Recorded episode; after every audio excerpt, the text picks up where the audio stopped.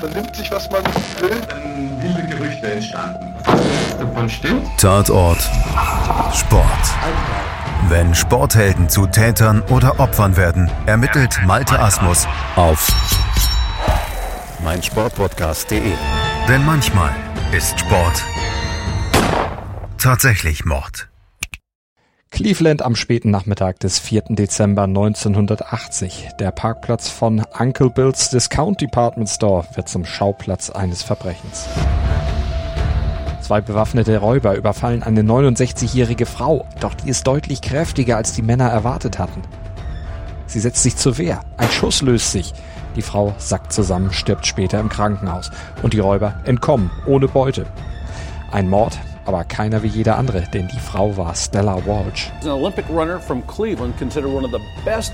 Eine der bekanntesten Frauen im Sport der 1930er, Olympiasiegerin 32 im 100-Meter-Sprint und noch viel mehr. Well, I hold uh, 40 United States championships, 22 uh, Polish national titles and a number of world titles. Sie war eine Leichtathletiklegende, wuchs auf und lebte in den USA, startete aber für ihr Geburtsland Polen. Und sie war in Vergessenheit geraten, bis ihr gewaltsamer Tod sie wieder landesweit in die Schlagzeilen brachte. Und die Boulevardmedien ihr Doppelleben enthüllten, das all ihre großen Erfolge in Frage stellen sollte. Page one, Stella was a fella. Herzlich willkommen zu einer neuen Ausgabe vom Tatort Sport hier auf meinsportpodcast.de. Mein Name ist Malte Asmus und ich ermittle heute im Fall von Stella Walsh. Ich erzähle die tragische Lebensgeschichte dieser großartigen Athletin und davon, wie die falsche, verkürzende und sensationsheischende Berichterstattung über Stellas angebliches Mannsein ihr Andenken nachhaltig besudelte, aber ausgerechnet ihre Mörder vor der eigentlich verdienten Todesstrafe bewahrte. Aber um das schon mal vorweg klar zu sagen, Stella Walsh war kein Mann. Sie war intersexuell und gehörte damit zu den circa zwei Prozent der weltweiten Bevölkerung, die sich eben nicht eindeutig in männlich oder weiblich einteilen lassen. Zur Zeit ihrer Karriere hat es ohnehin noch keine geschlechtsüberprüfenden Untersuchungen bei Wettkämpfen gegeben.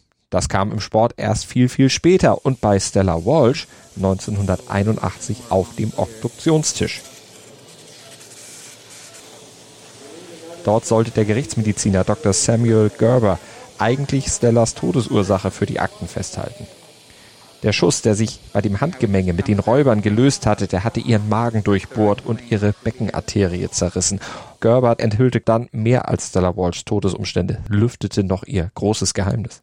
Walsh fehlten komplett alle weiblichen Reproduktionsorgane, also sie hatte weder Uterus noch Eierstöcke und auch keine echte Vagina. Stattdessen hatte sie einen nicht funktionsfähigen, unterentwickelten Penis, verkümmerte Testikel und Männerbrüste. Gerber diagnostizierte einen sogenannten chromosomalen Mosaizismus. Mosaizismen entstehen in einer frühen Phase der Embryonalentwicklung und das wird ausgelöst durch ein Mutationsereignis.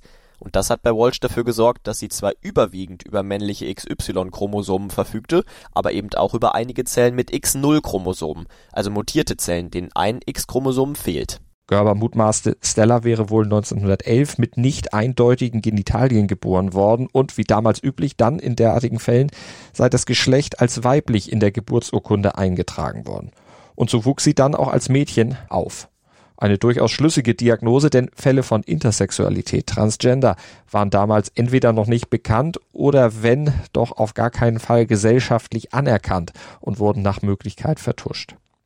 Seine Mutmaßungen und Diagnosen behielt Gerber allerdings zunächst für sich, aber dazu kommen wir gleich noch. Vorher müssen wir erst noch etwas tiefer in das Leben des Mordopfers tauchen, denn sie war ja wie gesagt nicht irgendwer, sondern Stella Walsh, eh? Das war der legendäre Comedian Groucho Marx, der Stella 1954 in seiner Radio-Quiz-Show You Bet Your Life zu Gast hatte. Und in dieser Show, da hat sie dann auch Details ihrer Herkunft offenbart. Denn Cleveland, das war ihre Heimat, der Ort, an dem sie die meiste Zeit ihres Lebens gewohnt hatte, aber geboren wurde sie woanders, erzählt Stella hier. Well, I come from a little village in Poland called Wierzbierzchownia. Kurz nach ihrer Geburt emigrierten ihre Eltern dann in die USA, siedelten sich im Slavic Village in Cleveland, Ohio an und der Vater, der arbeitete dort in einem Stahlwerk. Und die Familie änderte dann auch nach der Immigration ihren Namen zu Walsh und kürzte auch den Vornamen der Tochter. Der hatte ursprünglich nämlich auch ganz anders gelautet. My name really is Stanisława Walaszewiczówna. Aber als Stella Walsh wuchs sie dann heran und reifte schon auf der Highschool in den 1920ern zu einer herausragenden Athletin heran. Sie ragte wirklich heraus. Zum einen durch ihre sportlichen Leistungen in gleich mehreren Leichtathletikdisziplinen, nämlich Speerwurf, Diskus, aber vor allem im Sprint aber sie war auch im Baseball durchaus aktiv, verstärkte das Jungsteam ihrer Highschool, aber sie ragte eben nicht nur durch Sport heraus, sondern auch durch ihre physische Erscheinung. Sie war ungefähr 1,75 Meter groß, hatte einen ziemlich stämmigen Körperbau, ziemlich breite Schultern und muskulöse Arme und einen Nacken, der ihr den wenig schmeichelhaften Spitznamen Bull Montana einbrachte, in Anlehnung an den damals sehr berühmten Schauspieler und Wrestler Louis Montana, der den gleichen Spitznamen trug. Viel ist aus Stellas Jugend nicht überliefert, aber man kann davon ausgehen, dass sie einen täglichen Kampf gegen Hänseleien und Anfeindungen zu führen hatte und sich das alles sicherlich auch auf ihre Psyche ausgewirkt haben dürfte. Aus ihrem späteren Leben ist auf jeden Fall bekannt, dass sie sehr zurückgezogen war, viel für sich und zum Beispiel auch nicht mit anderen Athletinnen duschte. Selbstvertrauen zog Stella damals schon aus dem Sport und natürlich aus ihren Erfolgen, die natürlich dann auch wieder mit Argwohn betrachtet wurden. Allerdings nicht mehr so offen wie noch in ihrer Jugend, sondern eher hinter vorgehaltener Hand und ein bisschen verklausuliert. Darauf weist auch Anna Reeser vom Lady Science Podcast in der Folge History of Sex Verification in Women's Sports hin. People on the press started expressing skepticism about Walsh's abilities. So while she was never formally accused of being a man, news outlets and sports commentators were quick to point out that she had masculine features and that she was just too talented to be a woman. Regelmäßig machten Vergleiche mit Männern die Runde, wie hier in diesem Getty-Tondokument von 1931. The leading sports writers of the country have said that she runs nearly, more nearly like a man than any other woman they have ever seen. Als diese Aussage getätigt wurde, da hatte Stella ihren Siegeszug bereits gestartet. Mit 17 hatte sie sich erstmals für das US-Olympiateam qualifiziert, durfte als polnische Staatsbürgerin allerdings nicht teilnehmen. Sie startete dann für ihr Geburtsland und lief zunächst in Europa, dann in den USA von Sieg zu Sieg und von Rekord zu Rekord. Manchmal verbesserte sie ihre eigenen Bestzeiten gleich mehrfach in einer Woche, egal ob im Weitsprung oder über 60 Yards, 100 Yards oder auch 200 Yards. Und das Demoralisierende an ihren Siegen war für die Gegnerin, dass ihr Vorsprung manchmal so groß war, dass sie sogar noch Zeit hatte, sich vor dem Zielstrich umzudrehen, einfach um zu schauen, wo die anderen denn blieben. Übrigens schlug sie sowohl weibliche als auch männliche Gegner regelmäßig. She has a race with a man opponent. Man is always chasing woman, but in this case doesn't stand a chance. A real race against other first-rate women runners, but she beats them all easily. Auch bei den Olympischen Spielen 1932 in Los Angeles, da gewann Stella nämlich Gold über die 100 Meter und vier Jahre später in Berlin lief sie dann noch zu Silber. Dort wurde sie erstmals nach langer Zeit geschlagen, ausgerechnet von der 18-jährigen Amerikanerin Helen Stevens. Die schnappte Walt nicht nur Gold weg, sondern stellte auch gleich noch einen neuen Weltrekord auf. Und das ist eine Geschichte mit Vorgeschichte und Folgen, erklärt Leila McNeil vom Lady Science Podcast. Walsh and Stevens had competed against each other previously, and they already had a decent rivalry going on. Um, and after Stevens beat Walsh in Berlin, a Polish newspaper accused Stevens of being a man, insisting that Walsh would have won if she had competed only against women. Further press coverage accused Walsh herself of starting the rumors, and while there is no proof that she did so, she certainly didn't discourage them. Und Stevens musste nach diesen Anschuldigungen dann tatsächlich nachweisen, dass sie eindeutig eine Frau war und sie konnte es auch. Nach allem, was über 40 Jahre später dann bei Stella Walsh enthüllt wurde, wäre ihre Karriere wohl beendet gewesen, wenn sie anstelle von Stevens 1936 getestet worden wäre. Damit wären ihr dann wohl auch alle Medaillen und Erfolge aberkannt worden. Und das waren unzählige, wie sie 1954 bei Groucho Marx aufführte. Well, I hold uh, 40 United States Championships, 22 uh, Polish national titles. Of course, I had the Olympic title and a number of world titles. Was this what, decathlon? Well, uh, pentathlon. Mm-hmm. And then, of course, uh, I had also won the um, uh, greatest woman athlete of the half century award in a poll Das sagte sie mit 43 1954 und da war ihre Karriere ja noch lange nicht beendet, denn da hatte sie gerade erst den Fünfkampf für sich entdeckt, an den ersten US-Meisterschaften für Frauen in dieser Disziplin teilgenommen und natürlich dann in den ersten fünf Jahren auch immer den Titel gewonnen. Und als ob das nicht schon bemerkenswert genug gewesen wäre, kam noch das dazu. And the uh, interesting part about my uh, competitors is that uh, most of the contestants weren't even born when I was winning my first championship 25 years ago. Aber eines hatte sie noch nicht erreicht. Ihr großes Ziel, ihr großer Traum, eine olympische Medaille für die USA. Die Staatsbürgerschaft hatte sie 1947 dann endlich bekommen. Allerdings war sie bei Olympia nicht startberechtigt, weil es Sportlern durch die Statuten des IOC untersagt war, in der Karriere für zwei verschiedene Nationen zu starten. Walsh versuchte alles, dieses Statut auszuhebeln. Sie argumentierte, seit der Besetzung durch die Sowjets sei Polen ja gar kein eigener Staat mehr, aber damit kam sie nicht durch. Das einzige Schlupfloch, das sich ihr bot, war die Hochzeit mit einem Amerikaner. Und so heiratete sie plötzlich und unerwartet, kurz vor den Trials und damit gerade noch rechtzeitig für die Olympischen Spiele 1956 in Melbourne. Den Ex-Boxer und Wrestler Harry Olsen. Da war Stella schon 45 Jahre alt, ihr neuer Ehemann zwölf Jahre jünger und die Hochzeit, die fand in Las Vegas statt. Allerdings verliefen die Trials dann für Stella nicht nach Wunsch. Sie konnte sich nicht für Olympia qualifizieren und darauf trennte sich das Paar dann auch ein paar Monate später wieder, wurde allerdings nie geschieden. Stella engagierte sich danach für den Leichtathletik-Nachwuchs und lebte weitgehend zurückgezogen im Clevelander Stadtteil Slavic Village mit ihrer später dann bettlägerigen Mutter.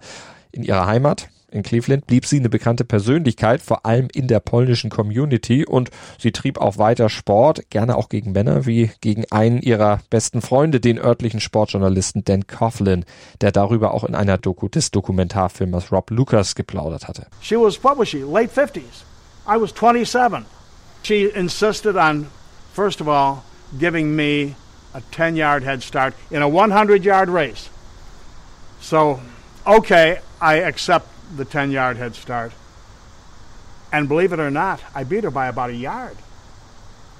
So she said, You have qualified for the finals.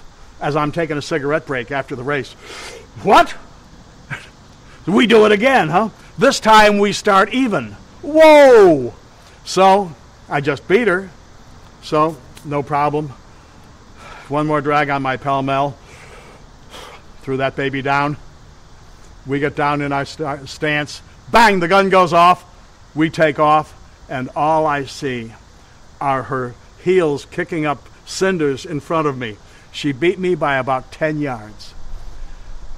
And then she said, We will resume uh, the debate at Stan Orzek's bar. Not many women could drink me under the table back in those days. Not many men could drink me under the table back in those days either. I was strong in that department. And she did it. Once again, she beat me into the dust. In der US-Öffentlichkeit gerät sie dann jedoch erstmals weitgehend in Vergessenheit und aus dieser Vergessenheit riss sie dann erst die Nachricht ihres gewaltsamen Todes wieder heraus. Die machte schnell die Runde und schaffte es auch bis in die landesweiten CBS Abendnews mit Anchorman Walter Cronkite, der Mann also der auch der ganzen Nation schon den Tod von John F. Kennedy hatte verkünden müssen. One of the great women of sport was murdered last night. Stella Walsh, who was 69, was shot and killed in a Cleveland parking lot.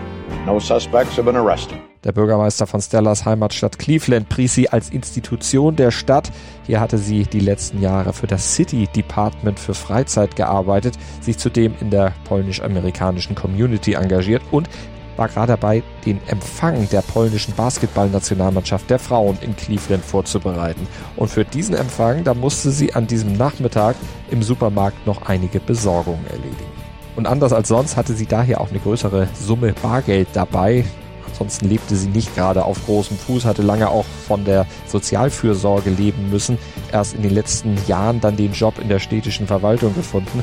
Für übrigens gerade mal 10.000 Dollar im Jahr. Wie gesagt, Stella und ihre Leistung und sportlichen Erfolge waren in Vergessenheit geraten. Aber nach ihrem Tod war sie dann plötzlich schlagartig wieder Gesprächsthema Nummer eins und zwar landesweit. denn ein lokaler TV-Journalist hatte Wind von den Autopsieergebnissen bekommen. Und am Tag ihrer Beerdigung enthüllte dann der Lokalsender WKYC, Stella hatte einen Penis.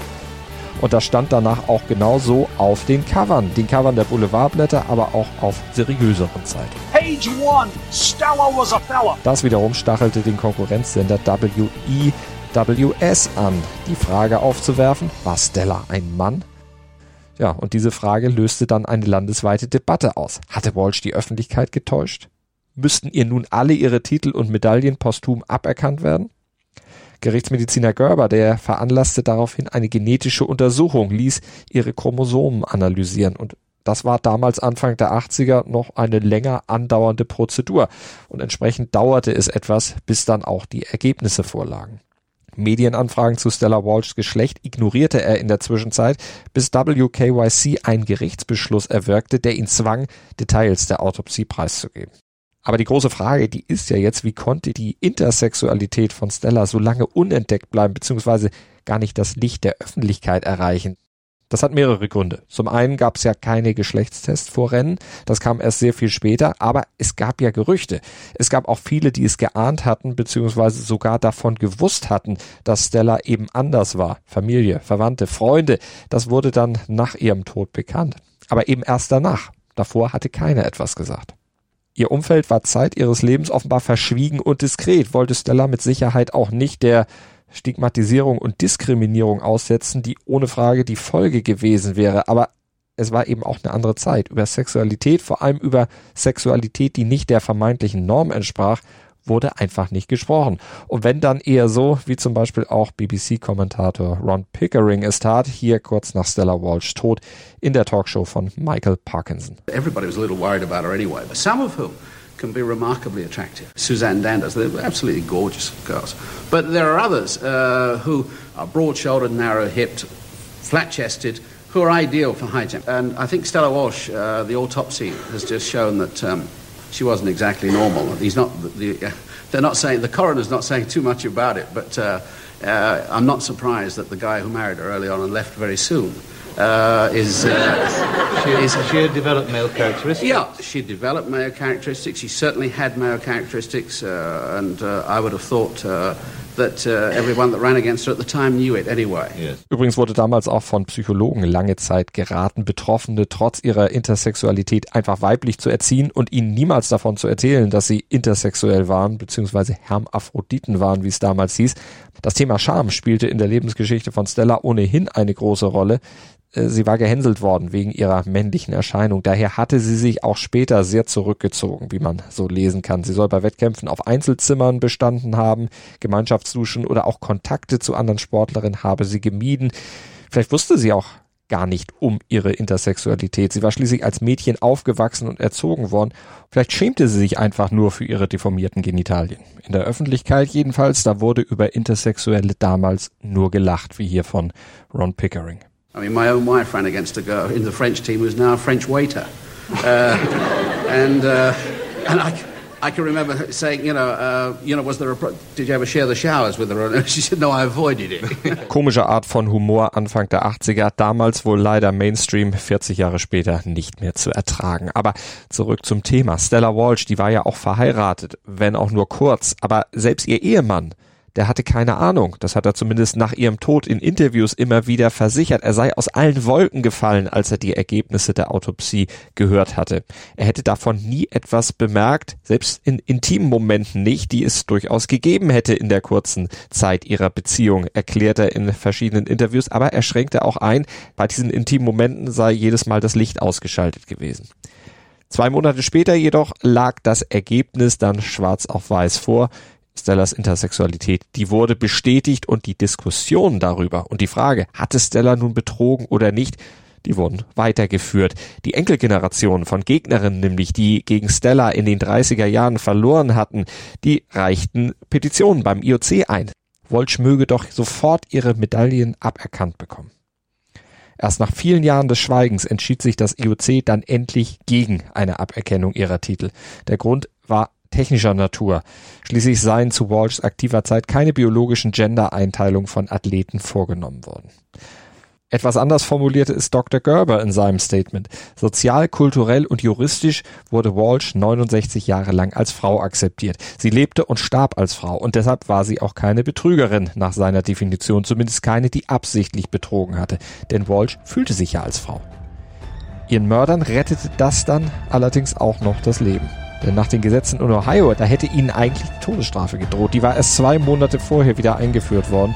Doch der Pathologe Dr. Lester Adelson, der wollte den Fall möglichst schnell zu den Akten legen, damit nicht noch tiefer in Stella Walsh Leben gebohrt wurde, so seine Begründung. Er wollte der Familie die Scham und die Peinlichkeit ersparen, die ein weiteres Verfahren wohl heraufbeschworen hätte aus seiner Definitionssicht. Das teilte er auch dann den Strafverfolgungsbehörden mit und darauf handelte die Staatsanwaltschaft dann einen Deal mit den Mördern aus. Sie sollten sich des Mordes schuldig bekennen und bekamen im Gegenzug dafür lange Gefängnisstrafen, blieben aber am Leben.